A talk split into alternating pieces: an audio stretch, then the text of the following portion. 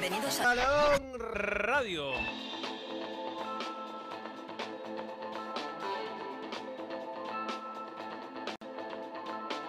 Balón Radio. Es- Estamos ante uno de los momentos más espectaculares.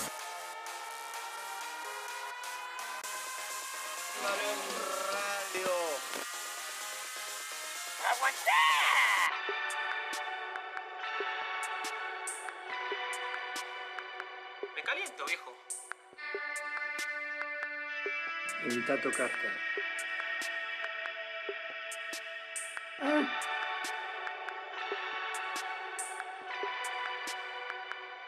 Balón Radio. Mi show, mi show.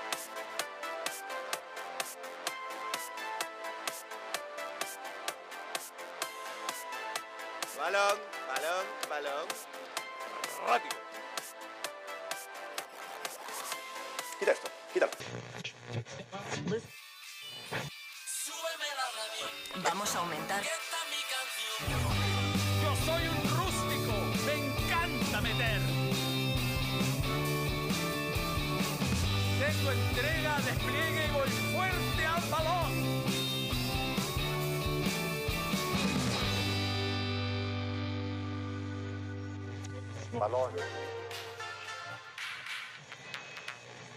Balón. Balón.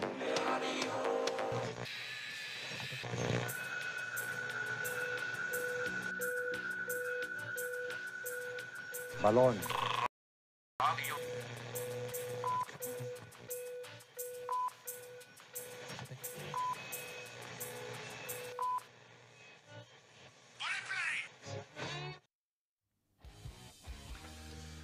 ¿Cómo les va, señores? Bienvenidos a este capítulo especial de Balón Radio.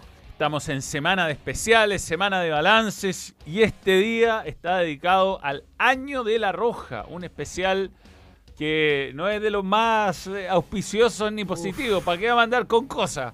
No es para hacer una fiesta ni mucho menos, pero bueno, pasaron muchas cosas. Dejamos de tener entrenador, se fue Eduardo Berizzo, hubo algunos partidos amistosos que nos engañaron, que nos hicieron creer que Chile podía llegar competitivo a las eliminatorias. Un preolim, un eh, Panamericano donde Chile estuvo cerca de obtener la medalla de oro, pero no lo pudo conseguir. Y finalmente termina las eliminatorias en posición de eliminación absoluta. Ni siquiera está clasificando a repechaje Chile. Y hay que decir una cosa, Josué, ¿qué tal? Hola. Bienvenido. Muchas gracias. Que es muy importante aclarar. Eh, este programa lo estamos grabando y por lo tanto puede ser que haya habido un anuncio de entrenador de la selección Ojalá haya habido un anuncio. Ojalá, ojalá Sí. este programa que no se va a dedicar al entrenador que ha sido anunciado o no, sino que se va a dedicar simplemente al balance de lo que, o sea, no simplemente, la verdad es que hay mucho que analizar en lo que dejó un año que fue nefasto, diría yo, para la selección chilena. Oye, grabado o no, siempre con Marley. Siempre. Pero siempre. Aquí está. Para cualquier hora del día, Marley Coffee, Marley Coffee. ahora que son las 4 de la mañana, Marley igual. Sí, Marley igual. eh, sí, sí, sí, sí. Digamos que este es, una, es un repaso por todo lo que hizo Chile. Ojalá lo vean eh, nuestros encargados de tomar decisiones en la selección para no cometer los mismos errores, ¿no? Eh, el proceso de Berizzo ya venía encaminado mal, con malos resultados. en los amistosos puntualmente. Sí, antes, el 2022. Claro.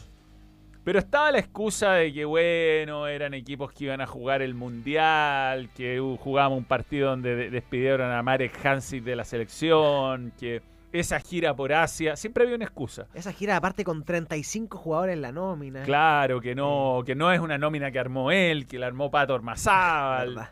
Eh, entonces, como que había razones como para decir, bueno, ahora este año, el 2023, empieza en serio la era Berizzo. Todos quisimos creer que el 2023 iba a cambiar la cosa. Sin embargo, yo me remonto a la llegada de Berizzo Manuel. A mí al menos no me hizo ninguna ilusión eh, por lo que hizo en Paraguay puntualmente. Puntualmente por lo que hizo en Paraguay, porque venía tal vez, luego hay que entrar a analizar a los jugadores que tiene cada selección, al momento de, de cada país en lo futbolístico, eh, una misión similar a la de Chile, levantar a un equipo que algunos años atrás había sido protagonista en clasificatorias, clasificando al menos a mundiales. y en Paraguay no lo logró. Y en Paraguay se va por malos resultados. eh, tal vez con más tiempo del que tuvo en Chile. Entonces a mí no me ilusionaba en lo absoluto la llegada de Berizzo, la verdad. Ahora, en favor de la llegada de Berizzo, uno decía, trabajó en la selección chilena en una etapa muy exitosa como ayudante, toda esa etapa Sí. con Bielsa. Check. Check. Salió campeón con O'Higgins, conoce el fútbol chileno. Conoce el medio. Y sabes que yo lo vi, incluso en ese 2022, muchas veces en el estadio. O sea, el tipo iba, veía los partidos, hizo microciclos. De hecho, ahora que se fue, fue el otro día a ver el último partido de O'Higgins, la despedida del Tuco Hernández. Por dar un ejemplo de, de alguien que al menos fue fiel en sus lineamientos. Y que fue distinto a Rueda y a. eh, este, Lazar- bueno, Lazarte era. Nunca ¿En fue. qué un- sentido distinto? Distinto porque Rueda no iba a los partidos. Sí. No, no se involucró en los equipos que fueron a jugar el torneo de Esperanza Iba de Redín. No era, ni siquiera fue Esperanza de Tulón, pero fue ese torneo en Murcia, ¿te acordás? Que fue Sí, a jugar sí. bien de rilletes menores. No fue al preolímpico. Ahora, en contraparte, si algo yo le puedo agradecer a Rueda, tú, yo sé que no va a estar de acuerdo conmigo. A mí me gustaban las conferencias de Reinaldo Rueda, las conferencias de prensa. Eh, de acuerdo o no con lo que uno diga, siento que el tipo trataba de explicar ciertas cosas. De acuerdo o no con sus dinámicas de revisar Es las preguntas a los periodistas. Yo no estaba de acuerdo con eso en lo absoluto.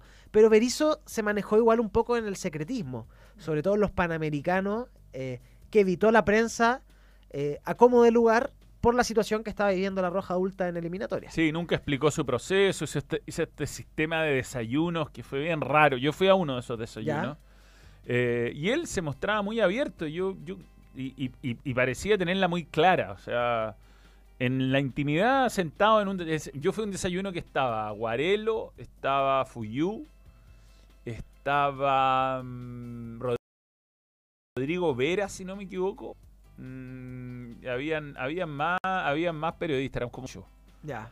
Eh, creo que estaba Gustavo Huerta o Pancho Sagredo ese día, o Sagredo fue a otro, pero estábamos, estábamos, los periodistas fuimos invitados, los comentaristas, que creo que es distinto al reportero además, Sí, de acuerdo. de eh, porque al final quien da la opinión es uno y agarrárselas Ahora, cuando con te el- invitan al desayuno, tú dices, buena idea, interesante.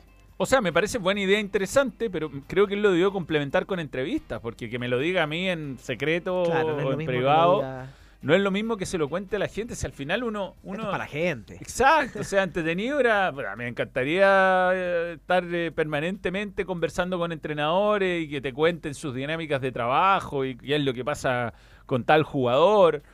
Pero yo creo que al, al final lo importante es que lo sepa el hincha o el simpatizante de la selección más Sí. que que lo sepa yo. O sea, yo te- con lo que pasa en la cancha me basta y me sobra. Y pienso, ¿no? perdón, en su salida de la selección, esa conferencia de prensa que dura 15 segundos, leyendo un poco lo que él eh, estipulaba necesario para renunciar a la selección y no acepta preguntas.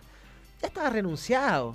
Dos Mm. preguntas, tres preguntas. Se fue dando una declaración eh, él solo, unilateral, y la prensa se quedó también esperando ese día después del partido con Paraguay. Mm. O sea, hasta el último día, de principio a fin, mantuvo ese secretismo que, que insisto, yo al menos en otros entrenadores no lo vi. Incluso en Lazarte. Después Lazarte tenía un verso que no me gustaba en lo absoluto. No era un buen entrenador tampoco, pero, Claro. pero tuvo, para mí, mejores rendimientos que Berizzo. sí, sí, sí, sí. Y claro, y partidos que estuvieron muy eh, marcados por situaciones puntuales. El penal de Maripán con Bolivia, por ejemplo. Si no Sí. ese partido a lo mejor terminaba Chile ganándolo o Venezuela. Ahí No, con Bolivia. Con Bolivia, la, sí, expulsión de Vidal contra Ecuador, más allá que no estaban dando un baile. Claro. O sea, son. Yo creo que Lazarte al final tuvo mejores partidos que. Salvo lo de Marcelino en Venezuela, que ya vamos a entrar en el detalle de Mm. ese partido, te diría yo que no sé si hay otro hecho puntual que haya marcado un partido de la selección. O sea, externo a Ex- Berizzo. Claro, externo a las decisiones técnicas tácticas. Estoy de acuerdo. Eh, Estoy de acuerdo. Pero- Vamos con los partidos. Vamos a ir detalle a detalle con cada uno de los partidos que jugó Chile, que empieza el marzo, el 27 de marzo en el Estadio Monumental. Juega Chile con Paraguay. Un partido amistoso que fue muy favorable a Paraguay eh, este, en el primer tiempo. Sí. Jugó, sí, tengo el teléfono con, con los detalles de ese partido.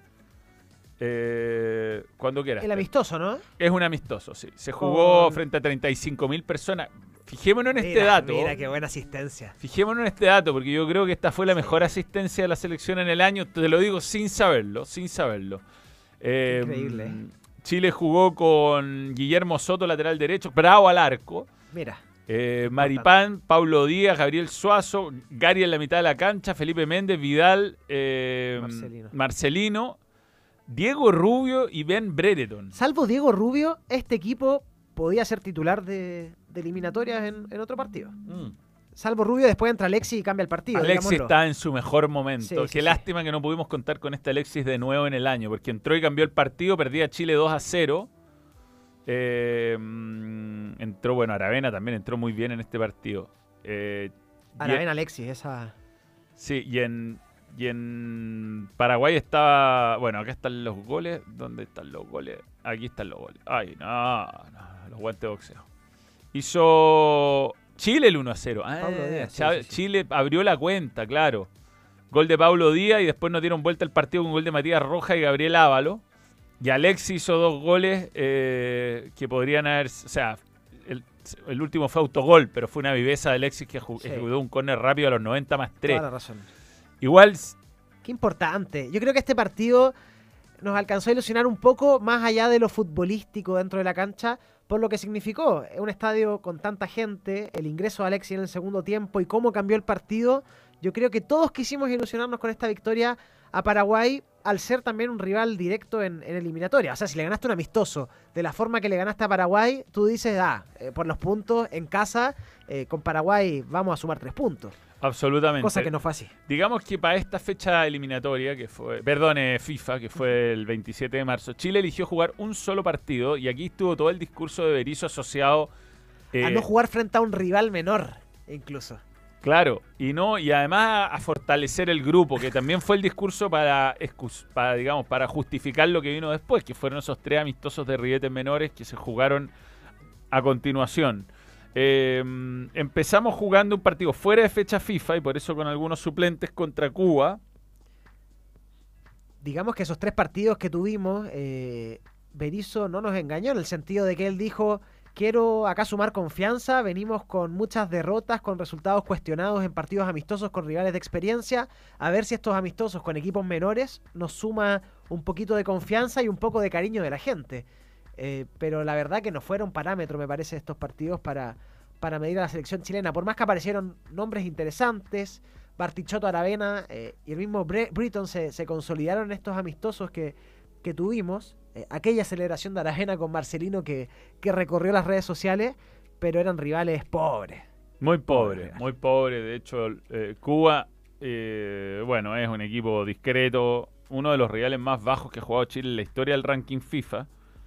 Eh, Cuba en ese momento 165 del ranking FIFA, ahí está. Eh, y fue una, bueno, un partido muy muy cómodo. Chile ganó, eh, este fue el que ganó 3 a Este fue el 0. 3-0, claro. Con República Dominicana creo que fue el... Chile jugó con Campito compadre al arco. Capitos, ¿ah? compadre. De haber sido lo último que jugó. Mesatú, Saldivia, Echeverría, que los dos terminaron siendo muy importantes. Saldivia en, en el Panamericano y Echeverría titular en la selección. Tal cual. Eugenio Mena, que lamentablemente se fracturó. William Salarcón, que en ese momento estaba en el Ibiza, ahora está en Huracán. Marcelino Núñez, Javier Altamirano jugó. Víctor Dávila, Marcos Volados, de 9, me acuerdo, se perdió 500 goles ese partido. Horroroso. Y Alexander Aravena. Yo creo que tal vez este partido fue el que sacó a... Empezó a sacar a volados de la, de la selección, yo creo. Porque Sí, no apareció igual dicen que lo iba a llevar al, al Panamericano, pero se lesionó. Ah, gracias. Los goles fueron de Marcelino Núñez de dos veces y el otro de Rodrigo Echeverría de cabeza. Claro. Pero, pero bueno, fue un, un partido que Mentiroso. nadie se tomó muy en serio. No era un rival... pa- pero, pero bueno, estaba toda la chiva esta de, bueno, estábamos jugando para fortalecer el grupo, para encontrar una línea de juego. Y después llegó la, la, la- la goleada más importante de todas, que fue contra República Dominicana en, en Sausalito. Con el penal de, de Bartichotto, que se habló tanto de ese penal. Sí. Esto fue en junio. Fueron cuatro par- tres partidos en muy poco tiempo. Estuve ahí, fuimos a Sausalito. Eh, Chile jugó con Arias en el arco, jugó Juan Delgado, Gary Medel, Matías Catalán y Gabriel Suazo. Pulgar, Vidal, Marcelino, Diego Valdés, Bartichotto y Ben, que hizo tres goles, convirtiéndose en el segundo máximo goleador de Chile en el año. El primero fue Marcelino Núñez. Bien, y con Bartichotto que, a ver, más allá de ser un rival débil, eh, República Dominicana, eh, es lo que se le pide a, Ben. Ben, vaya a jugar con República Dominicana, por lo menos tres golcitos, ya, los hizo. Eh, Barty, con República Dominicana, Sí. ojalá dos golcitos, da, los hizo. Uno, un golazo de, en la entrada del área que la pone al ángulo. Eh, pero también son engañan estos partidos. Me parece que engañan. Tú miras el mediocampo que teníamos ese día, es perfectamente un mediocampo titular de eliminatoria. Claro. Y Eh, ellos no, no. Estamos no. también hablando de un Real muy discreto, 151 del ranking FIFA en ese momento, eh, sin jugadores especialmente destacados. Fue, No. fue realmente un otro triunfo que, pucha, bonito ganar 5 a 0, pero la verdad es que creo que lo que terminó en ese, ese ciclo, que fue el primero de... Este, este fue el partido, creo que, que nos hizo caer un poquito en realidad. Perdón, este no es el partido. El 0 a 0, ¿no? Sí, sí. No, no es el 0-0, si yo me equivoqué. Sí, Eh, sí, sí. El 20 del 6 del 2023. Pinché el partido equivocado. Oye, partidosdelaroja.com es excelente. no, sí, ¿ah? muy bueno. Gran trabajo, gran trabajo de Partidos de la Roja. Eh, todo el crédito para ello de la estadística 100% confiable y con todos los detalles de cada partido. Este con el equipo del profesor Costas. Eh, Sí. En Santa Cruz, sin altura. Sin altura. Sin altura. Y donde Chile empezó a, a mostrar la cara que tendría en eliminatoria. Porque Sí. este ya era un rival en serio, entre comillas, porque el rival más débil de la eliminatoria. Pero Chile fue incapaz de imponerse. Diego Valdés tuvo. En los mejores momentos de Chile nos perdimos goles cantados. Diego Valdés tuvo una oportunidad clarísima que lamentablemente no pudo convertir. eh, pero la verdad no fue un dominio amplio de Chile. No, no, no, no, no, no. Muy lejos de lo serlo, absoluto. de hecho. Chile, Chile jugó un partido con algunas zozobras atrás, eh, muy peleado, muy peleado, que debió ganar. Y este es, y, para mí acá ya empezó a, empezaron las malas sensaciones, creo yo. Y mm, Sobre todo porque venías de ese triunfo a Cuba, República Dominicana, y era para poner el broche de oro a esta fecha FIFA, entre comillas, porque el primer partido no estuvo inserto en esta fecha FIFA, era para cerrar de buena forma. O sea, ya los jugadores venían aceitaditos, jugando partidos juntos. Este era, este era el partido que podría haber marcado un antes y un después. Chile jugó con Brian Cortés en el arco, Juan Delgado, Alexis eh, Gary, perdón, Gary Alexis. Medel, Guillermo Maripán, Suazo, Pulgar, Méndez, Vidal Valdés, Sánchez Brereton. Salvo Delgado, el resto, todos jugaron eliminatorias habitualmente como titulares. Sí, Eh. y, y- y ahí ya empezamos a mostrar una mala cara, no, no, fue el, no fue el Chile que uno esperaba que iba a cerrar este famoso ciclo de entrenamientos. Y va, y, uy, papapí, papapum. La conexión del grupo, la Exacto, unión. exacto. No pudiste ganar a Bolivia, eh, que después tuvo una eliminatoria desastrosa.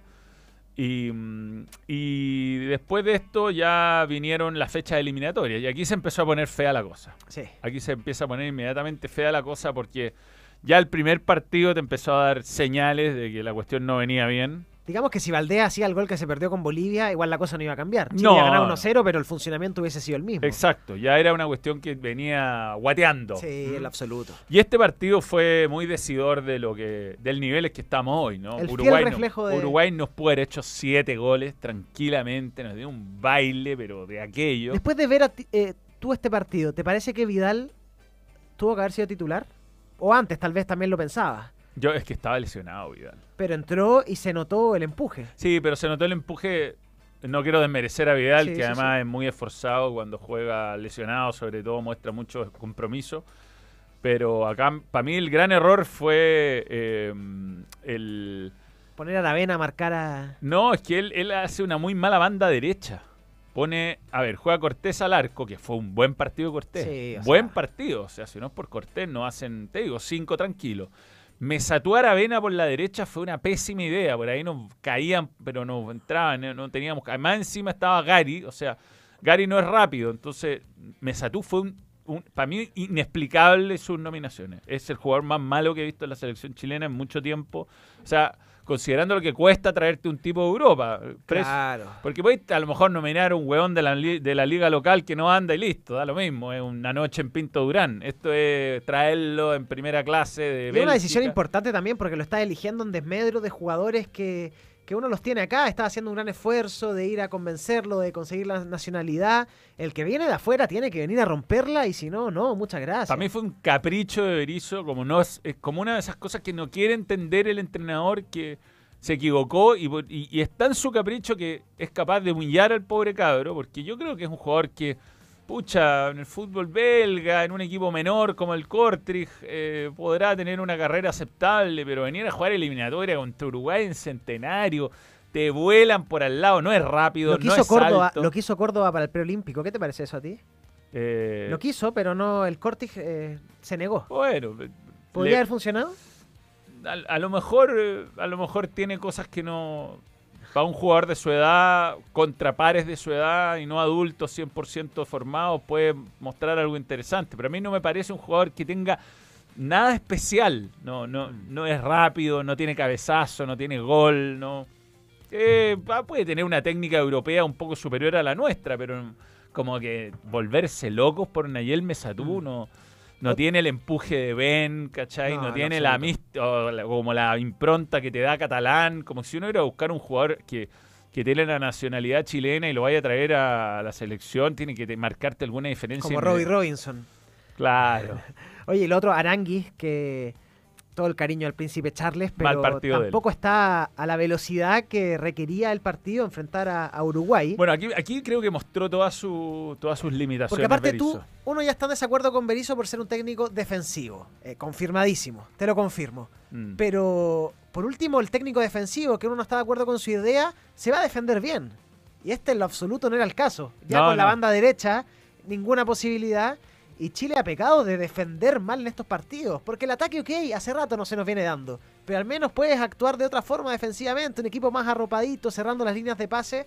eh, pero acá Chile en lo absoluto no pudo hacer eso. Sí, antes de, antes de ir con la, con la foto del análisis, eh, quiero detenerme en la formación, porque fue muy mala la formación original. Eh, hay que pensar que Ben jugó de punte, del volante por izquierda, Aravena jugó de volante por derecha, y Alfonso y Diego Valdés y Marcelino Núñez fueron como los nueve. Fue Sí. muy raro. Con, fue como un, un cuadrado en la mitad que tenía a Pulgar con Aranguis. Y adelante tenía a Marcelino con Valdés Claro. y por afuera Ben y era un desastre no, el no. equipo, era un desastre. Nos dieron un toque, un toque, o sea, nos dejaron tener la pelota al principio, esa típica de... de, no, ver, pero claro. si tuvimos la pelota un ratito, no. te la dejaron tener un ratito para que te viniera y así aprovecharon la velocidad de la Cruz, de Darwin Núñez y te mataron a la espalda y te Y pudieron aparte que jugó Berizzo con Bielsa, que tú me decías era algo de lo que validaba un poco la Claro. llegada de Berizzo acá. Entonces uno decía, ya, si hay alguien que conoce a Bielsa, por más que es un tremendo entrenador, es Berizzo, algo va a tener entre, entre sus pensamientos, algo va, va a cranear para poder anular a, a la Uruguay de Bielsa. Lo que queda claro es que Bielsa con sus no sé cuántos años tiene. Muchos. más de 60, ¿no? Sí, sí, sí, Sí. seguro. ha evolucionado como entrenador. O sea, el Bielsa que nos dirigió a nosotros era mucho más intransigente tácticamente que este Bielsa. Cuando uno habla que el entrenador se moderniza, Totalmente. Bielsa lo ha hecho. Lo, absolutamente, absolutamente. Y Berizzo eh, creo que tuvo, una regresión táctica. Rarísimo. Sí, este fue un partido muy malo. Las fotos están paradas. Eh, donde, claro, entra Vidal al final y maquilla el resultado. Ojo que ese gol de, de Vidal no vaya a, a ser de, de esos goles que te terminan clasificando no a un mundial, donde la Ah, diferencia claro. de goles es importante. Eh, pero, pero bueno, fue, fue un golpe duro. Yo, yo, yo siento que no solo la derrota, ni fue, fue- fue- hubo muchos factores que te hicieron La forma. la forma, las malas decisiones del entrenador, que ya empe- que empezaron a ser una tendencia ya en este partido. Y al final el hecho que Mesatú no volvió a jugar después de ese partido. ¿cierto? No volvió a jugar, no. Entonces eso ya te demuestra el error del entrenador. Después se lesionó Mesatú, sí está bien. Pero por algo no volvió a jugar Mesatú y probablemente no vuelva a jugar, al menos en esta eliminatoria. Eh, le da un poco la razón a- al entrenador de que se equivocó en ese sentido. Sí, ahora que nos sobra el lateral derecho, además, que está hasta Pablo Díaz, Catalán. hay un- Loyola. Loyola. No, no, ya está. Loyola eh, mostró en los partidos que jugó mucho más que Mesatú en todos esos otros partidos que jugó con, La personalidad es importante. Mesatú no.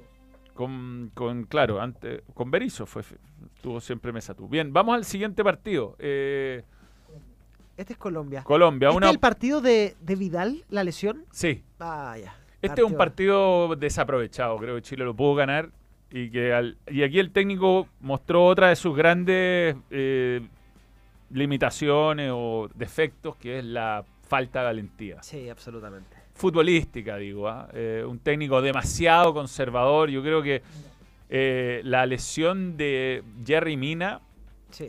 Desacomodó mucho a Colombia y, y- y Chile insistió demasiado en cancha con Vidal claramente disminuido, con Alexis fuera de forma. Y, y Vidal, está bien, Vidal eh, quiere ser el, eh, sa- el salvador de Berizzo, se echa la culpa a él de haber seguido en cancha, pero vamos, el entrenador también tiene que mandar, un entrenador con personalidad. Si ve lesionado a un jugador, tiene que privilegiar al equipo y no el deseo de un jugador como Vidal, que además ya lo había dejado en la banca en Uruguay, entonces está un poco contradiciendo. Mm. Eh, a raíz de la pregunta que yo te hacía hace un rato, ¿Vidal tuvo que haber sido titular en Uruguay? A lo mejor no, y por ende en Col- con Colombia tampoco. O, o jugar el rato que podía jugar. Si Vidal, yo creo, hay una jugada en la mitad del primer tiempo donde se le traba un Sí. poco la rodilla y de ahí ya no Y- es lo mismo. Y lo saca con el segundo tiempo en marcha, ¿no? No, sí, no, pero lo saca ya en camilla, no se podía mover Vidal. O sea, Vidal fue de ahí al quirófano. O sea, no tuvo que partir jugando, no tuvo que terminar el primer tiempo y además Mm. le dio un demasiado minuto en cancha a Vidal y claro, ahí perdimos un jugador, eh, una posición mejor aprovechada. Pero el resto, bueno, lo que tú decías, los cambios, los cambios de Berizzo Tardío, malo, y cero, cero riesgo, no se arriesga el técnico de la selección. cero. Chile jugó con Cortés en el arco, con Catalán de lateral derecho que salió lesionado. Sí, fue un partido. Eh, Medel, Maripán, Suazo, Pulgar, Echeverría, Vidal, y ahí jugó Ben por la izquierda y, al, y Valdés jugó más cerca de Alexis, pero de nuevo jugamos sin nueve este partido. Perdona, ¿no? me parece que el que sale lesionado catalán es con Perú después, ¿puede ser? no, no, sé, acá también salió. Pero, pero acá salió, pero me parece que la lesión es con Perú antes. ¿no? Ah, Después, la- después. claro, pero él sale Sí, más tarde en Porque el en partido. ese salió catalán y Maripán lesionado. Sí, Y acá Maripán jugó los 90. sí, sí, igual, Sí. sa- igual salió Igual lesionado, pero más, Ah. más adelante en el Más partido. suave. Y acá los cambios. ¿Dónde están los cambios? Sí, están los cambios. Acá. Abajo. acá. Hizo tres cambios nomás. Y empezó a hacerlo en el minuto 73, cuando. Chile en el segundo tiempo estaba jugando mal. Aranguis por Vidal, cambio por cambio. Delgado por Catalán, ca- o sea, puesto por puesto. Y, Aravena por Ben, que lo hizo jugar puesto. por la izquierda. Igual poco. ¿Qué otra opción teníamos? Timorato. Claro. eh, Teníamos. para un cambio de esquema. Podría haber entrado un delantero. digamos. Osorio. Sí, Eh, Aravena. Volados.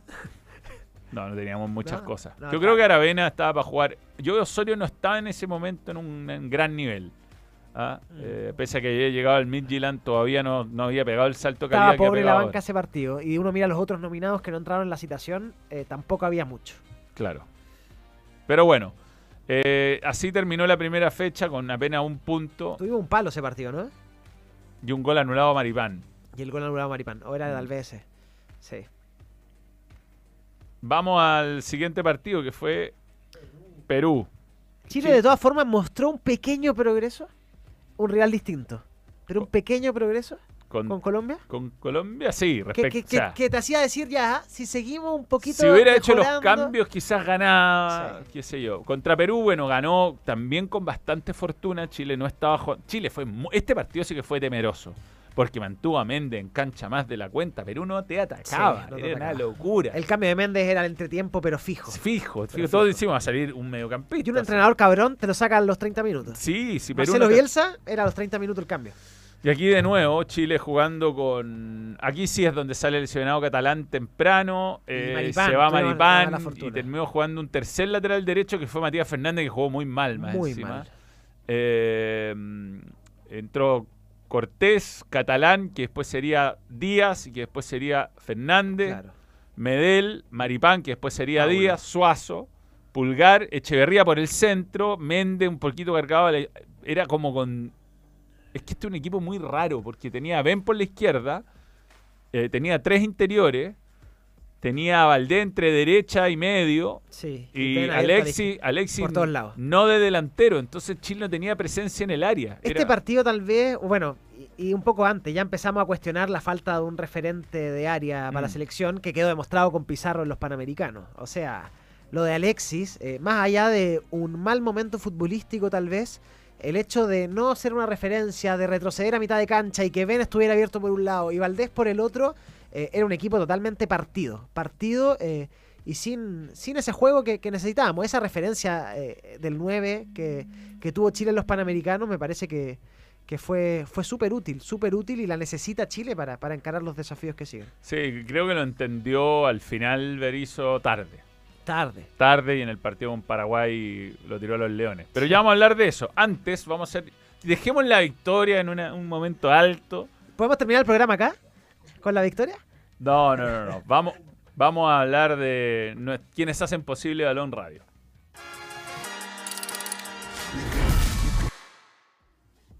Puma fue la camiseta campeona de América, Es verdad. que está ahí, No, y si, del peor año de la selección. y si vuelve Puma a la roja me ilusiona. Sí, sí, sí, sí. Eh, lo único mejor que Faster Football Gear Up, ¿sabes qué es? Un fútbol aún más rápido. Acelera con las nuevas Ultra and Future que llevan Neymar Jr., Kingsley Coman, Fridolina Rolfo, Julia Grosso, Jack Grealish, Christian Pulisic, Antoine Griezmann. Y ahí está. Ahí está el- el- ese zapato. Ese zapato lo tiene Josué en este momento. Mira, Está muy bueno. No, y tiene, tiene una superficie ahí para que el balón agarre. Agarre Efecto. agarre efecto. swing. Sí, y acá también tenemos zapatos. ¿no? Está bonito. También tiene, tiene una, una superficie. Esa, esa misma. Esa misma. Esas son las de ella. Extraordinario. Así que Puma, que hasta el 15 de enero, es cierto, ya pasó la Navidad, pero todavía puedes hacer regalos. Quienes creen en Reyes. Es verdad. Quienes creen en un. ¿Quién tiene un amigo cumpleaños? ¿Cómo no? Yo tengo un- uno de En mis enero mejores amigos. hay uno en enero. Cumpleaños en enero. Primeros días. Vigencia hasta el 15 de enero del código BALON20. Tú, al momento de pagar, aplicas el código BALON20, escaneando el código QR vas a entrar a la tienda. Bueno, hasta el 15 de enero tienes 20% de descuento en los productos que no están en promoción. 15 de enero, está bueno. no, Cualquiera de está estas camisetas. ah, Manchester City, la de Haaland. Tenemos la del PSB, puntero del fútbol. bueno. Balón europeo. 20 me dijiste. ¿Mm? Balón 20. Balón 20, el código, no. Hay que hacer uso de- del código para el descuento. Ahí está el QR. Bien, y eh, si quieren tener los mejores materiales para comenzar sus proyectos, entonces váyase a la segura inscribiéndose en Club Mundo Experto de Easy. Easy, que va a estar hasta diciembre del 2024 con el balón, ya Bueno. confirmado. Confirmado. Muy bien. Váyase a la segura inscribiéndose con el mun- en el Club Mundo Experto de Easy, con descuentos sobre descuentos en varias categorías, ideales para esa renovación que están haciendo en su hogar. Se viene enero y espero con ansias los cambios en tu hogar, Manuel. Sí, y hay Con cambio en el estudio también, ojo. En el estudio. Easy. Sí, sí, Con sí. Easy. sí. Ahí está el QR. Ahí está el QR para que entren al mundoexperto.cl. Muy bien. Es, Easy. es very easy. ¿Y Panini? ¿Cómo no? ¿Cómo no?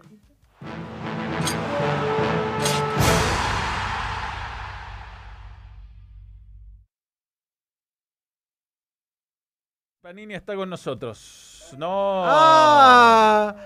No. Confuso momento. Ahí está. Me acordé. Mejor no. Dale. Ahí está Panini. Ahí sí, muy bien. Eh, sí, sí, graba. Errores del video. Bueno, eh, esto al 22 de diciembre ya terminó. Eh, se prepara el álbum de la Copa América Apa. en cualquier momento. Estará. Y es- ese lo hacen antes que salgan las nóminas. Entonces me pregunto si estará la lámina de Mesatú, por ejemplo. Es probable. Es probable que porque, esté, Claro, sí, porque sí, se sí. basan en, la- en las últimas nominaciones. Pero hay un montón de cosas para regalar a propósito, siempre. ¿ah? Eh, están eh, los fan collections, los álbums que tienen, Tan bueno esto. sí, Coquimbo Unido, Wonders. De hecho, ya pasó la Navidad, pero es un buen regalo eventualmente de amigo secreto, esas cosas que se hacen en esta época. Claro, claro, es hay verdad. gente que regala tarde. Es verdad. Eh, Colo Colo, la U, Cobreloa, Mickey Donald. No, está bueno. Para todas las edades, además. Para todos los gustos. Sí, sí, Condorito. No, un Hay un montón, un montón, un montón. A propósito de la mira, el selección, Team bien. Chile, ¿eh? El Team Chile que nos dio alegrías este año. Sí. Qué lindo estuvieron los juegos. Ya vamos a hablar un poquito de eso, pero hablemos del último partido que nos queda en la segunda fecha doble eliminatoria, es decir, la fecha 4. Ah, que este partido yo creo que nos dejó mal. Por todo. Sí, esto fue un desastre absoluto. Fue. Todavía no lo hemos escuchado, me encantaría oír a Marcelino Núñez diciendo algo de su expulsión. Que pida disculpas. Si yo Sí, con eso estoy claro. Que, que- reconozca que la, que la embarró. Pero Sí. fue una expulsión rarísima la de Marcelino. Torpe, torpe, torpe. Bueno, Chile jugó un aceptable partido, yo diría, hasta que se lesionó eh, Valdés. Claro.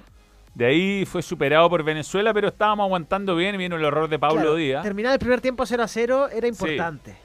Sí, lamentablemente la salida de Valdés y no entró bien Osorio. No entró, No. quizás no era el partido y ahí, bueno, de nuevo, la lectura de un entrenador que no le pegó a una, no, No le pegó a una. No, no, no, Eh, horroroso. lo- sí, en todas las que se podía equivocar, se equivocó.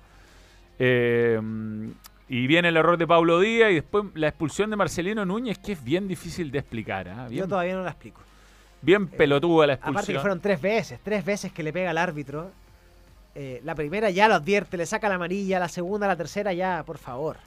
Y fue en el minuto 59, además, o sea, quedaba. Mucho partido. Estábamos perdiendo 1 a 0 todavía. Después, bueno, vi- vinieron los goles de Rondón y de, y de Machís, con la famosa jugada de Soteldo.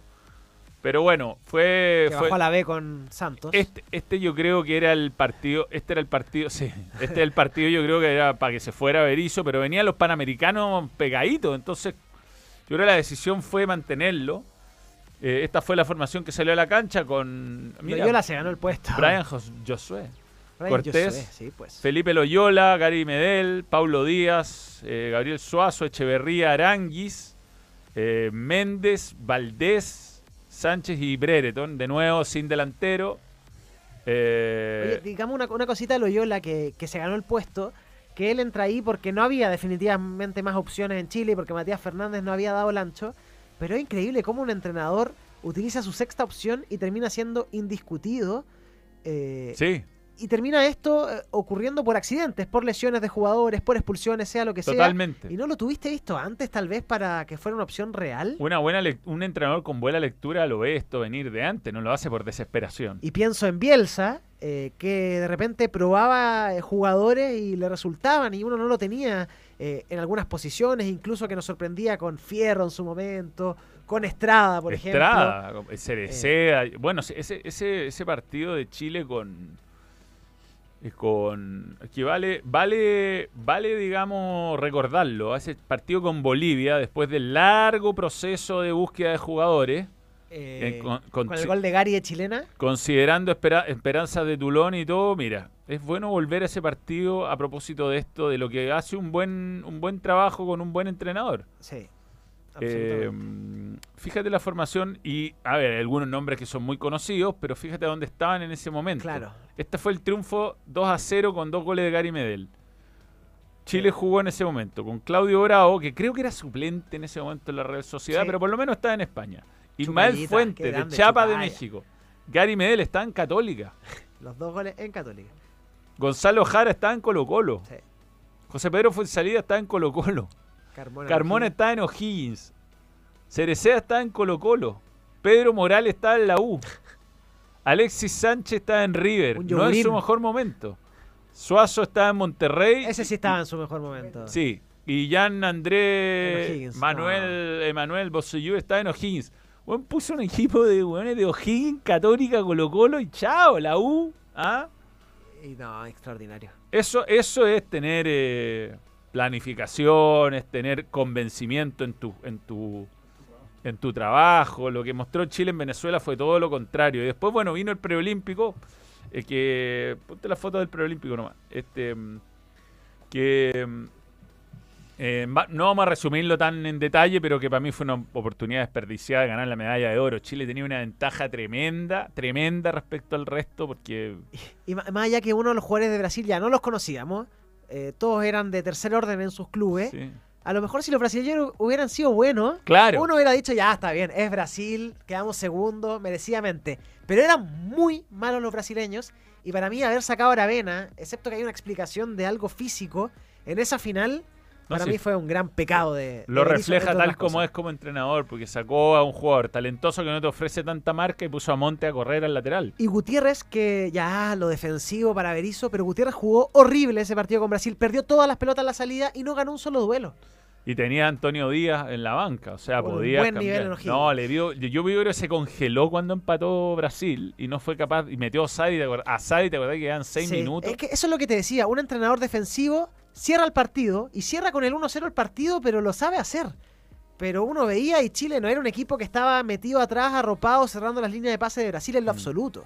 No, y Brasil te metió a los postes, a, a ganarte por arriba Y todos los más. cabezazos y le resultó en una jugada si no tenía más. Fue, para mí fue un, fue decepcionante, porque la, la gente acompañó, fue un lindo torneo, Chile creo que merecía la medalla de oro, además era la medalla de oro que hubiera superado lo de Lima. Tal cual. Era simbólica. Era muy simbólica y lamentablemente el fútbol no dio el ancho, eh, con un paréntesis del papelón de lo que fue el fútbol Uf, femenino. ¿no? no, que se le fueron cuatro Gestión. jugadoras, incluyendo las dos arqueras. Es un papelón, pero mal. No, pero pichanga, pichanga, Pero pichanga. Pero así está saca lo peor de lo nuestro. lo peor de lo nuestro. Lo- Absolutamente. esto convenció a Berizzo, este panamericano, de jugar el siguiente partido que fue contra Paraguay en Santiago con, con, Vicen- con Damián Pizarro de titular. Eh, aquí ya te podía empezar a ver eh, las diferencias. ¿no? Muy corto, más allá de los problemas físicos de César Fuentes, haber llevado un jugador como excepción y que no fuera titular y que disputara muy pocos minutos también me parece un error del entrenador. Sin duda. Porque lo de Cortés y Saldivia, justificado, me parece que rindieron, fueron de los destacados de este equipo, pero César Fuentes fue suplente, entonces vamos, para eso busquemos a otro jugador. Aquí Chile repitió esquema, pero eh, quedó raro esto. Porque. Pi- Pizarro quedó muy lejos de Alexis, porque venía jugando con este cuadrado, donde mm, Víctor Dávila jugó a la derecha, que creo que no jugó un partido espectacular, ni mucho menos, pero tampoco fue un desastre. Ben definitivamente no se, no se hallaba en la izquierda. Y Alexis terminó ahí, donde lo vemos como en esta gráfica, que más cerca de lo... Porque yo creo que si iba a repetir el cuadrado, Alexis tenía que estar cerca de Damián Pizarro. A Eh, rato se acercaba a los centrales. Sí, Damián Pizarro muy solo en este partido. Paraguay no, no sacó un empate sin mayores problemas, no, no pasó zozobra. Par de llegadas por aquí y por allá, pero muy poco volumen ofensivo, muy poco volumen ofensivo. Y, mm, y este terminó siendo la salida de Berizzo en, en un final malo, fuera de tiempo, porque creo que él debió haber renunciado después de Ecuador. Absolutamente. O sea, hasta en eso se equivocó. Sí, No, impresionante. Y, y bueno, este era un partido además que después cuando ojalá Chile mejore y cuando estemos peleando por la clasificación nos va a pesar porque Paraguay es rival directo. Absolutamente. Esto no, esto se, las últimas clasificatorias eliminatorias se han definido por puntos, por goles. Mm. eh, y yo creo que esta no va a ser la excepción, sobre todo ahora considerando que clasifica un equipo más. Eh, menos mal, Perú y Bolivia están pasando, aunque suene raro decirlo, un momento peor que el nuestro tal vez. Claro. Pero menos mal, porque si no, Chile podría ir último perfectamente en estas clasificatorias por lo que ha mostrado. Y ojo que ya enfrentamos a equipos ganables y de local. A Colombia y Paraguay. Son rivales que de Sí. local, si quieres clasificar al Mundial, tienes que ganarle. Sí, a Colombia además lo agarramos cuando era más ganable que ahora. Absolutamente. Ahora ha- creció. Ha crecido, ha crecido Con ese Colombia. partido, sí.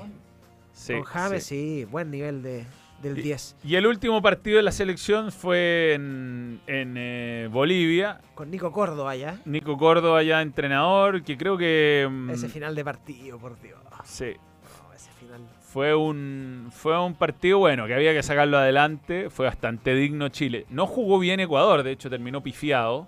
El técnico. El Dolape. Sí. eh, Félix Sánchez. Y, y- y Chile, bueno, eh, no cambió muchas cosas. Jugó parecido a lo que venía jugando. Si me acuerdo, sacó a Ben. En este partido no jugó de titular. Volvió a jugar Marcelino, que creo que jugó más o menos. Sí. Eh, y terminó bien jugado en ataque con César Pérez, con el bicho Pizarro, con Ben de 9, casi hace el gol. Osorio. Osorio, Buen ingreso de Osorio. jugó Este bien sí. Osorio. Esa pelota que llega a última línea. Sí, yo, Eh. yo, yo creo que son situaciones que ilusionan con, con lo que pueda pasar a futuro, porque Osorio sigue jugando en el, en el fútbol de Dinamarca, más allá de la pausa que va a tener ahora por el invierno, pero eh, que se ha notado un crecimiento en él. Absolutamente. Es un jugador que probablemente le dé mucho a la selección a futuro. Vamos a ver qué pasa con Aravena, vamos a ver qué pasa con Loyola, cómo llegan en el fondo a septiembre, después de la Copa América. Pero Chile por lo menos llegó al arco, si no llegaba al arco. Sí. Era una cosa espantosa lo de Chile. Este, no, sirvió este partido para eso. Yo me quedo mucho con lo de Osorio, porque así como le, como hablábamos de que estuvo muy mal en su ingreso en Venezuela y que tal vez hay culpa del entrenador en haberlo eh, hecho jugar ese partido, acá me parece a mí que, que fue de los jugadores destacados. Y esa jugada con el famoso pase de Alexis a Dávila, que parece que era para Ben. Te va a quedar dando vueltas. Uno queda, claro, queda con la bala pasada porque siente que se pudo haber logrado un empate y en parte te ameniza eh, victorias que no tuviste como local. Eh, un empate de visita en Ecuador es histórico. al Sí, final. pues era bueno. es- A Chile le cuesta bueno. siempre, en- y sobre todo en Quito, pero bueno. eh, habrá que esperar, como decimos, este es un programa grabado, así que si hay entrenador en este momento, ojalá sea uno bueno Y y sería una buena noticia que a esta altura entre, entre Pascua y Año Nuevo Chile ya tenga certeza respecto a eso. Y si no hay entrenador, una lástima, porque la verdad es que Y eso de estos nuevos jugadores tiene que ir acompañado de una mano técnica que se note, eh, de un jugador que le dé la confianza a los jugadores, pero que también haga jugar al equipo como los jugadores eh, están ambientados, porque Chile tiene que jugar eh, a- acorde a los jugadores que tiene y no andar inventando cosas como el señor Berizzo que trataba de, de utilizar a nuestros delanteros que tienen gol como extremos y llegando a línea defensiva, a última línea cerca del portero nacional a defender.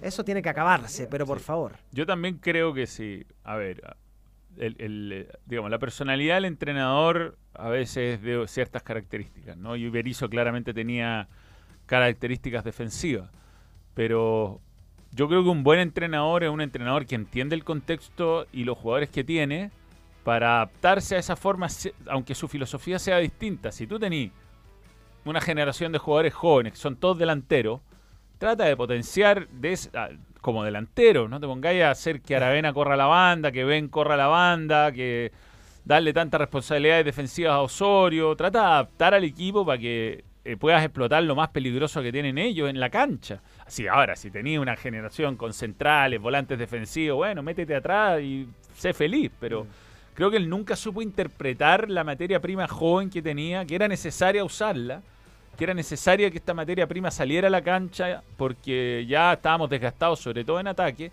y no lo supo aprovechar. Berizzo para mí desaprovechó una buena oportunidad, me cargó su excusa, como que estoy herido, como que las críticas... Que la gente, las pifias de la gente me tienen ah, cansado. En el público de la selección es lo más amable que hay. Ah, claro, comparado a otros años sobre todo. Parece que alguien lo escupió durante el Panamericano, que eso está mal, obviamente. Está mal, pero vamos. o Pero sea, ya estamos grandes, o sea, no, bueno, yo, yo siento que su, él tuvo cero autocrítica, no, no dio buenas explicaciones, creo que el, el medio fue súper respetuoso con él, súper respetuoso, jamás sacó a relucir temas personales que podría haberlo hecho perfectamente. Claro. Y mm, él se fue sin pena ni gloria, dejando en una situación muy complicada y con un, año- un año y medio de trabajo perdido. creo que hay dos cosas importantes. Bueno, hay muchas, en verdad. Pero una es recuperar a Alexis Sánchez, que Mm. no lo va a ser el entrenador de la selección. Él lo tiene que recuperar en su club, me parece. Y lo otro, ¿qué va a pasar con Claudio Bravo? Eh, bueno, está ahora lesionado. Está Eh, lesionado, está no- lesionado. no sé cuál va a ser la política. Igual Claudio Bravo yo creo que está más cerca del retiro que volver a la selección. Yo a Bravo no me lo imagino suplente en la selección de Cortés. No, no. O sea, él viene para ser titular o no viene. Quizás la Copa América sea su, Su last dance. su last dance y... Sí, está un poco manoseada la palabra de last dance, pero... Ah, no es nueva.